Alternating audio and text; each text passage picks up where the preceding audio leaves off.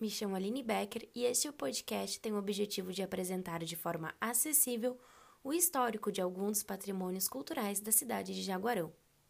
O mesmo está sendo criado e elaborado com o incentivo da Lei Aldir Blanc, através do edital 002 de 2020 da Secretaria de Cultura e Turismo do município de Jaguarão.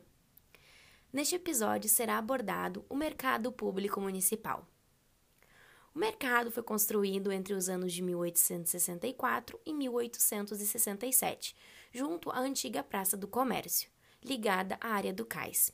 Ele tinha o propósito de escoar os produtos aportados no Rio Jaguarão, vindo dos mais diversos lugares, e promover a comercialização de pescados e de demais gêneros alimentícios de produção local, em estilo colonial português, ele é tombado como patrimônio histórico do Rio Grande do Sul e integrante do conjunto histórico e paisagístico da cidade, tombado pela União.